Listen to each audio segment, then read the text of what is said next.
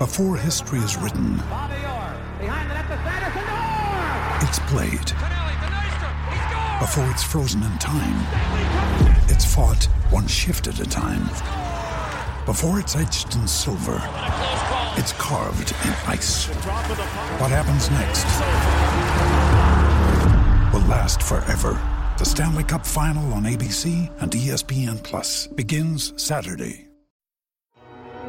With supply chains becoming more complex, you need to stay on top of the latest logistics developments.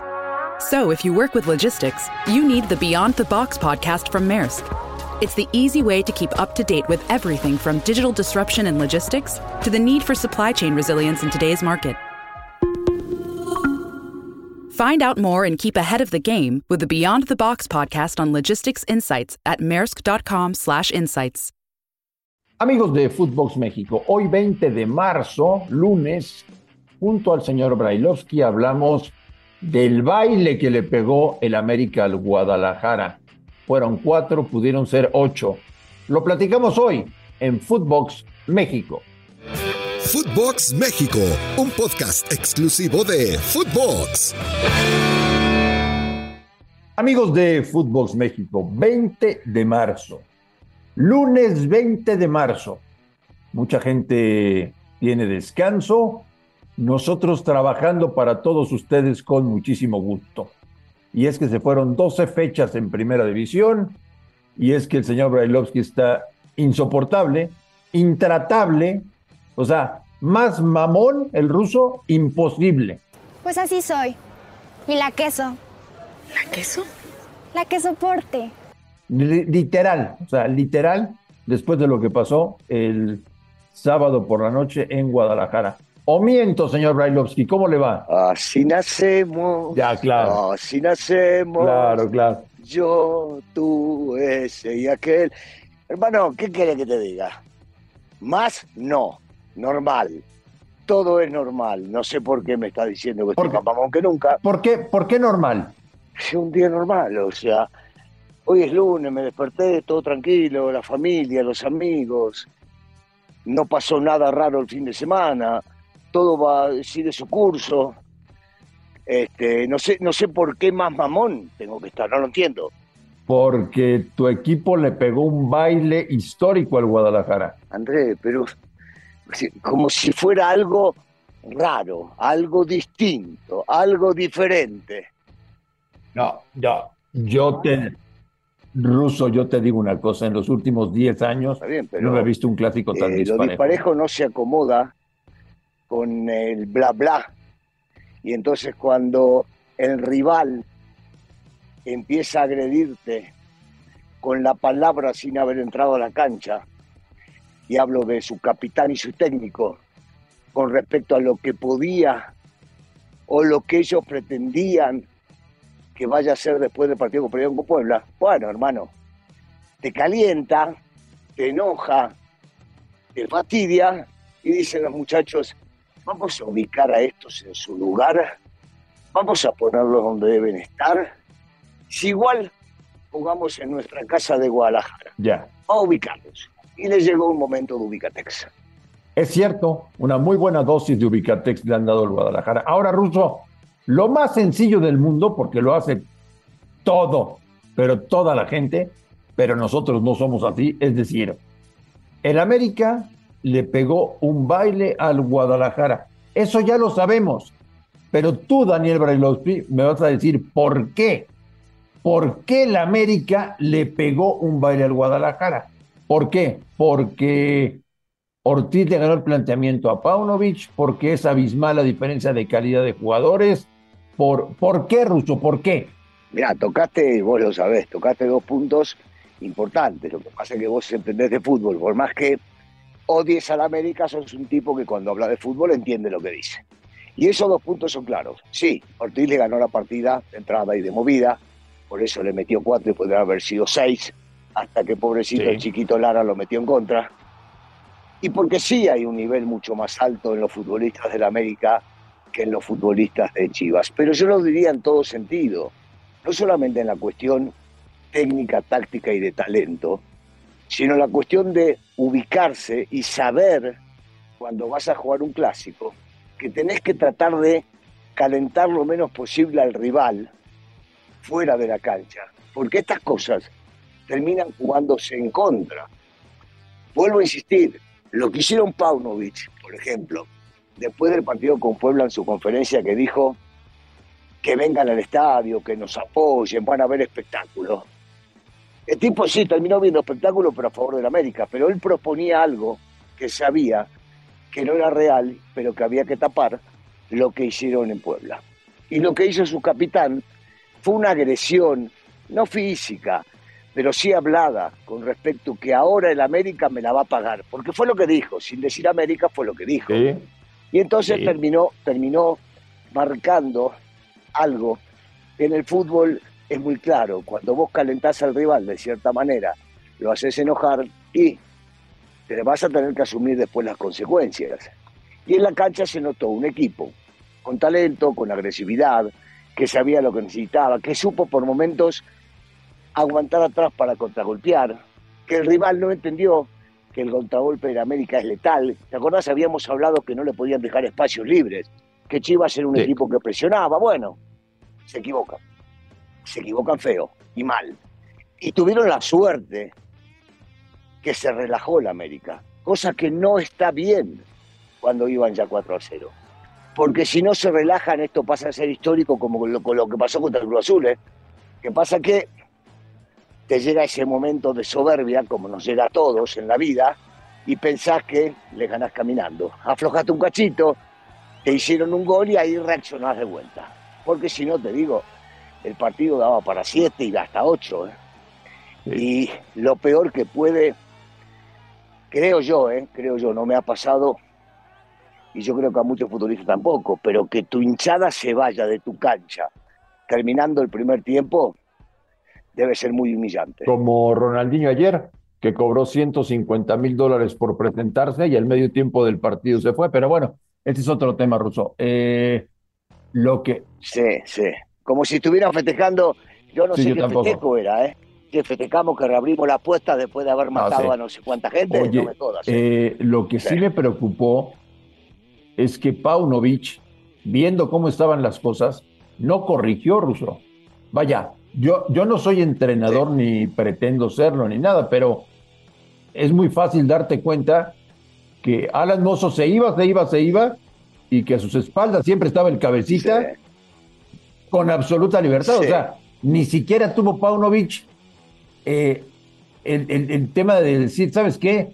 Voy a corregir sobre la marcha. Miguel Herrera el viernes perdía 3-0, hizo un par de movimientos y empató a 3. O sea, hay que corregir en momentos de emergencia. At Evernorth Health Services, we believe costs shouldn't get in the way of life-changing care, and we're doing everything in our power to make it possible. Behavioral health solutions that also keep your projections at their best? It's possible. Pharmacy benefits that benefit your bottom line? It's possible. Complex specialty care that cares about your ROI? It's possible. Because we're already doing it. All while saving businesses billions. That's Wonder made possible. Learn more at evernorth.com/wonder. Lo que pasa que cuando vos te crees superior al rival, eh, no estoy hablando de agrandado, eh, no, no estoy faltando respeto, y crees que con tus armas le vas a ganar a un rival que te está superando en la cuestión táctica, ahí ya, ya perdés. Como decía, Miguelito supo cambiar y lo cambió durante el primer tiempo metiéndolo a Valenzuela. Acá, Pauno se daba cuenta que por el lado de Mozo venían Valdés y el cabecita y te pintaban la cara. Pero esto, puedo decir, yo no soy técnico. Andrés, tú y yo lo hablamos la semana pasada y, te, y hablábamos con respecto a que el América le podía ganar el partido por los costados, porque los dos laterales de Chivas subían mucho y al subir mucho se la iban a tener que ver con dos tipos rapidísimos, como eran Suárez y Cabecita. Y el técnico, como bien decís, no previno las consecuencias, porque después salir bien y aparece en mejor momento Calderón y y hasta podés llegar a nivelar el partido. Pero cuando ya de arranque ves que te pasa por encima, sobre todo Cabecita, ajustás, metes otra marca, metes a alguien para que lo ayude, no le das espacios, no le decís a Mozo que se vaya para adelante, mandás al volante por derecha para que esté pegado para ayudarlo. No sucedió y el América los pasó por Felicidades, Russo, te lo digo de verdad, felicidades. Se llevaron con absoluta autoridad eh, el partido y el, y el marcador no refleja lo que pasó. ¿eh? O sea, la, diferencia de dos goles no es cierto, la, la, diferencia es abismal en este momento entre uno y otro. Eh, nosotros hicimos cinco, Marín. Cinco hicimos. autobús, es cierto. Cinco. Ahora, te tengo una mala, Russo, si ya se sienten campeones ustedes. Hay un, hay hay un equipo que se llama Monterrey, que dirige Víctor Manuel Bucetich, que se está comiendo a pedazos la liga, ¿eh? No, no, no, no, no se puede sentir campeón nadie. Primero, a ver, yo siempre te he dicho lo mismo. Si se gana un partido, se gana un clásico, los clásicos siempre hay que ganarlos, y bienvenido para el americanismo, para los muchachos que jugaron ayer, este, maravilloso, espectacular, pero no se ganó nada, ¿eh?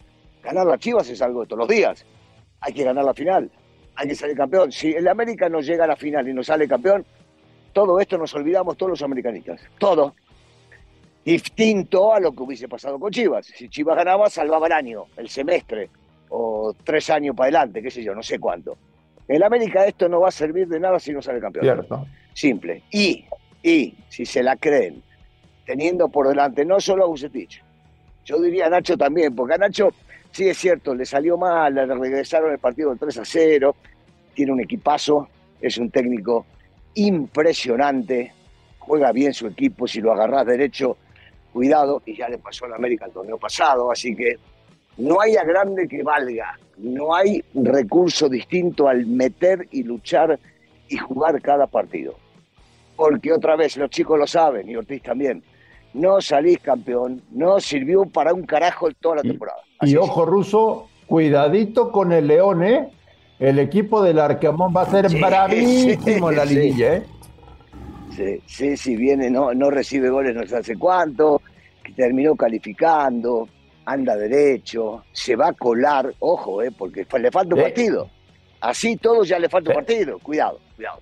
Sí, sí, estoy de acuerdo. Cuidado con, con el León, porque el Arcamón es muy bicho, muy bicho, ya lo demostró en Puebla y ahora que no había arrancado de todo bien con el León, lo está demostrando. Sí, parece, parece un matrimonio ideal, ¿no? El del Arcamón, León, León, Larcamón, parece que, que se, que se llevan a las mil maravillas. Oye, y finalmente, Ruso, lamentablemente se presentó lo que platicábamos la semana pasada, ¿no? Que, que no puede suceder en, en, Ciudad Universitaria, esa imagen de la gente aventándole proyectiles de todo tipo a los jugadores y al cuerpo técnico, se repitió y a las cuatro horas de eso los Pumas por fin tomaron la decisión de correr al técnico. Ya era insostenible e insoportable la situación. Sí, sí, eh, estaremos de acuerdo, Andrés.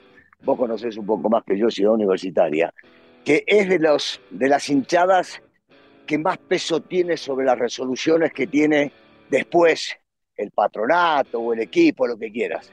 ¿Verdad? Estas cosas pasan, pasan muy seguido. Y ya, ya era insoportable. Sí, desgraciadamente para, para Rafita, los resultados son un espanto. Cuando son un espanto no te queda otra que pagarlo con la renuncia. Y si no renunciaste, termina metiendo una patada, ¿sabes dónde? Eh, pero, pero, la verdad es agradable lo del público. Eso no me gusta. Sí, pronunciaste, abucheá, silbá, protestá, pero tirarle cosas no. Si los primeros que quieren ganar son los jugadores y el técnico. Sí, le fue mal, está bien, pero bueno. 30% de efectividad es bajísimo, bajísimo. Y, y, yo sí me quedo ruso con la idea de que algo tiene que hacer Miguel Mejía Barón, porque Pumas no es de esos equipos que diga, bueno, ya tiramos el torneo y en el verano preparamos el próximo. No, Pumas tiene que buscar la manera de salvar este torneo, de tratar de meterse por lo menos a repechaje por la historia que tiene Pumas. Yo creo que tiene tiempo. Eh, estas dos semanas de inactividad por el tema de la fecha FIFA les va a venir bien. Si eligen bien el técnico y trabajan bien, acordaste, muy benévolo el torneo, Andrés, muy benévolo. Les va a permitir con un par de resultados, aunque primero se le vienen dos partidos, digamos, para competir. Después tiene un cierre muy, pero muy difícil con América, con Monterrey. Esa la tiene difícil, pero bueno, será cuestión de competir. Y nosotros bien contentos y bien ilusionados, Ruso, porque vienen un par de encuentros súper emocionantes contra Surinam y contra Jamaica. Eso nos pone muy contentos y de buen humor, ¿no? Marín, yo ya hablé con mi familia, les dije que el jueves y el domingo no quiero ver a nadie cerca, No, claro. que voy a ver la televisión desde las eh, 10 de la mañana hasta Claro. después del partido. Sí, sí, que son partidos a matar o morir y que de ello depende el progreso del fútbol mexicano. Está bueno, señor. Oiga, este, de verdad, felicidades por lo del triunfo. eh, pero el torneo se ha acabado, ¿eh? El torneo no se ha terminado. Cuidadito, cuidadito, ¿eh? Vos Cuidadito. sabés cómo pienso yo, Marín, vos sabés cómo Sí, ya pienso. lo sé, ya lo sé. Divino, festejamos, se le ganó a Chivas de vuelta, como casi siempre, pero no ganamos nada, ¿eh? Nada, todavía no, se- no se entró a la liguilla, que yo te lo venía diciendo, se va a calificar directo, pero después empieza la verdad, ¿eh? Ahora no, ahora hay que ganar, ganar, ganar, ganar, sí, perfecto. Llegó la liguilla y no te queda hoy. O salís campeón o no servís para un papazo. Ruso, que tengas una gran semana. Aquí platicamos en Footbox. Un abrazo. Igualmente, Andrés, saludos para todos. A nombre de Daniel Alberto Brailovsky y de André Marín, esto fue Footbox México del 20 de marzo. Gracias por escucharnos, un fuerte abrazo y estamos en contacto.